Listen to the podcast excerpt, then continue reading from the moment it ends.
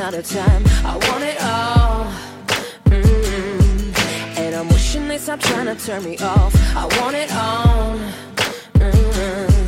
And I'm Hello，大家好，我是主播 Sony，欢迎收听 Sony 的书架，一个广告人的自白。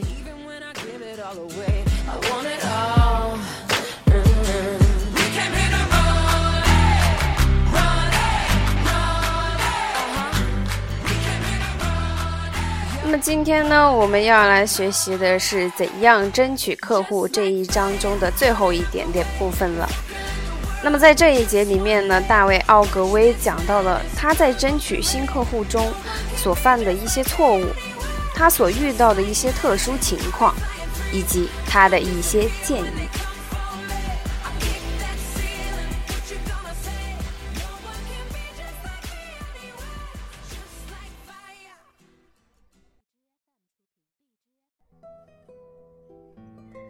那么在早期呢，我有时候会犯一些错误，那就是我对我要争取的客户可能热情不是很足，我过于的缩手缩脚。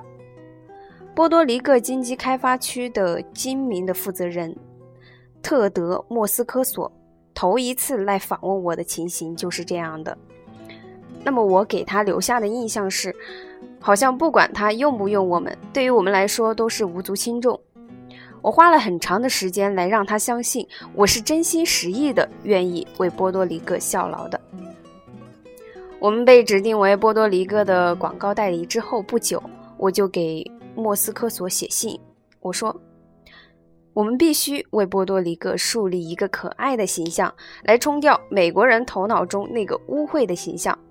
这对你们的工业、朗姆酒业、旅游业的发展和你们的政治改革都有着非常重要的意义。波多黎各是什么呢？这个岛国有什么样的特点呢？它要让世人看到的是什么呢？是不是说它只不过是一个正在致力于发展工业的落后国家？是不是说这个岛国将永远是马克思？阿斯科利所称的新正派人士的沿海岛屿呢？是不是说它将发展成为日后的北费城，或者说在这个经济体上还有着活跃的基因？是不是要让粗俗的游客迷及波多黎各，让它变成二等的迈阿密海滩呢？波多黎各这么的狂热表现自己美国化的程度，是不是他们已经忘掉了自己的西班牙传统了呢？那么完全可以避免产生这些混乱可悲的形象。最保险的办法就是为波多黎各制定一套长远的广告宣传方案，通过宣传在世人中树立一个振奋人心的波多黎各的形象。那么就是欣欣向荣的波多黎各。特德·莫斯科索和穆尼奥斯总督接受了这个建议。我们实施了一套广告宣传方案，直到九年后，这套广告方案还一直在持续的使用。它对波多黎各的富裕产生了深深的影响。那么，我相信，它是以一场广告宣传运动改变一个国家形象的唯一例子。一九五九年的一天，莫斯科索和我，还有比尔兹利、埃尔莫罗伯在世纪大饭店共进午餐。饭后，在陪我漫步回我们公司的路上，莫斯科索说：“大卫，你为我们波多黎各做广告已经五年了。今天下午，我要给你所有的客户打电话，请他们和我一同向你建议。”如果你同意不再招揽新的客户，我们就永诺永远不辞退你。你愿不愿意把你的全部精力奉献给你已经争取到的客户，而不再浪费时间去争取新的客户呢？我个人当然是很想接受这个新颖的建议的。争取新的客户很有刺激性，但是每吸引一个新客户，都要给我增加做准备工作的负荷。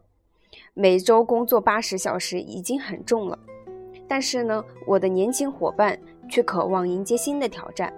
再说，就连最好的广告公司也会丧失客户的，有的是因为客户把自己的企业卖掉了，有的就是因为换上了盛气凌人的人来主管他们的广告。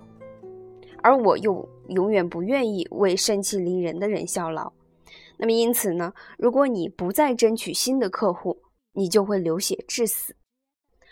当然了，这也不是说你就得效法本达飞。他在 BBDO 当第一把手的时候，只要有客户提出要聘用他，他是一概不拒的。最后，他的客户竟然达到了一百六十七家，工作的压力差点把他给整死了。那么斯坦利·里索则相反，他担任智威汤逊头头的第一年，辞掉了一百家客户，都是一些没有什么利润可图的小买卖。那个是他让智威汤逊发展成世界。最大的广告公司的第一步，热情呢，并不总是获得成功的最佳因素。我有五六次回绝了不符合我们条件的客户，结果发现拒绝反而激起了客户要求聘用我们的愿望。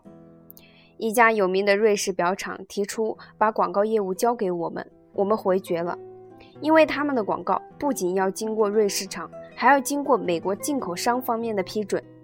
哪家广告公司也不可能伺候两个主子，可是我们并没有直接拒绝，而是对他们说，只要他们肯付百分之二十五的佣金，而不是通常的百分之十五，我们就可以接受他们的聘请。客户立马就接受了。厂家在物色新广告公司的时候，有时会把备选的广告公司披露在报纸上，只要有人知道了我参与角逐，我总是会退出竞争。担着被公开击败的风险，我觉得很不明智。我喜欢在大庭广众之下成功，却愿意悄悄的失败。只要有四家以上的广告公司卷入了对一家客户的角逐，我就会回避。争宠的俗套做法是开许多常会。大多数的客户选择广告公司的时候呢，都会考虑有名气的。作为这样的公司的领导人，如果来者不拒，就会让自己的时间在没完没了的会议中耗尽。更何况我们还有别的事情要干，为我们已有的客户提供高水平的服务。当然，最理想的是不用和别的公司竞争就能得到客户，但是这种情形越来越少了，因为广告主现在似乎觉得，如果不在几家公司之间比较一下。各家的长与短，就决定聘用一家新的广告公司，可能显得会很幼稚。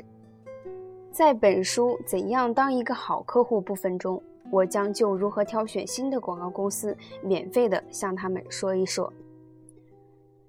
大多数的广告公司派庞大的代表团去向那些可能成为他们客户的广告主做提案，公司的领导呢，则限于介绍自己的职员。